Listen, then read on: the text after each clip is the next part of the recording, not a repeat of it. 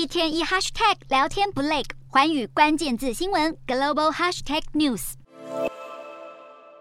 这一集的寰宇大话题要来关注到中国进入公私合营的时代。中共二十大落幕之后，中共中央总书记习近平提倡的公私合营，也就是国企民企合营政策，也出现了加速的迹象。中国国家市场监管总局现在就公布了已经无条件的批准中国联通以及腾讯新设合营企业案。另外就是中国电信以及阿里巴巴签署了战略合作协议，以及中国移动集团上海公司跟京东科技也同样像是签署了战略合作协议。那么其实相关的合作范围都和数据中心、云端计算、还有大数据或是网络安全其实都有关联。那么有学者就分析了这个，表明中国政府统治经济的时代已经来临，预计到了明年的时候，中国会有更多的大型民企被合营和国企送作堆。但是有一些专家他们就认为了，其实这个就只是一个单纯的企业和企业之间的合作。北京邮电大学经济管理学院教授曾建秋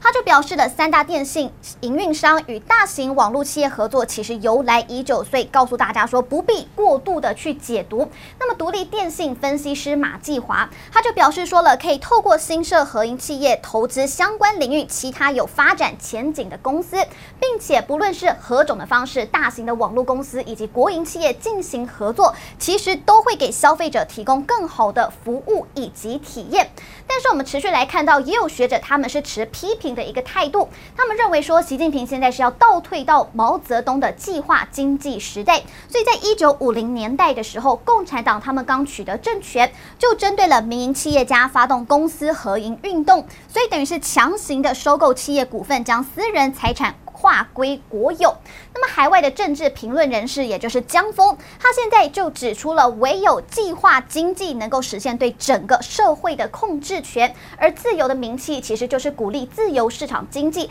正好是跟集权相对抗。所以他就指出了，中共是必须要限制住民气。另外，北京政治学者吴强他就分析了，其实过去五年外界所担心的公私合营，现在已经进入了实质性的实施阶段。三家大型国有电信公司与民间企业的战略性合作，表明政府现在是统治经济时代已经来临了。而且他进一步的表示了中共二十大报告所匹配的统治经济时代到来，私营资本特别就是指阿里巴巴、腾讯以及京东科技。那么在北京当局看来是属于新的战略性基础设施公司，所以等于是有意识形态、股权结构以及分配方面进行了新型的合营，以混合经济为一个模式。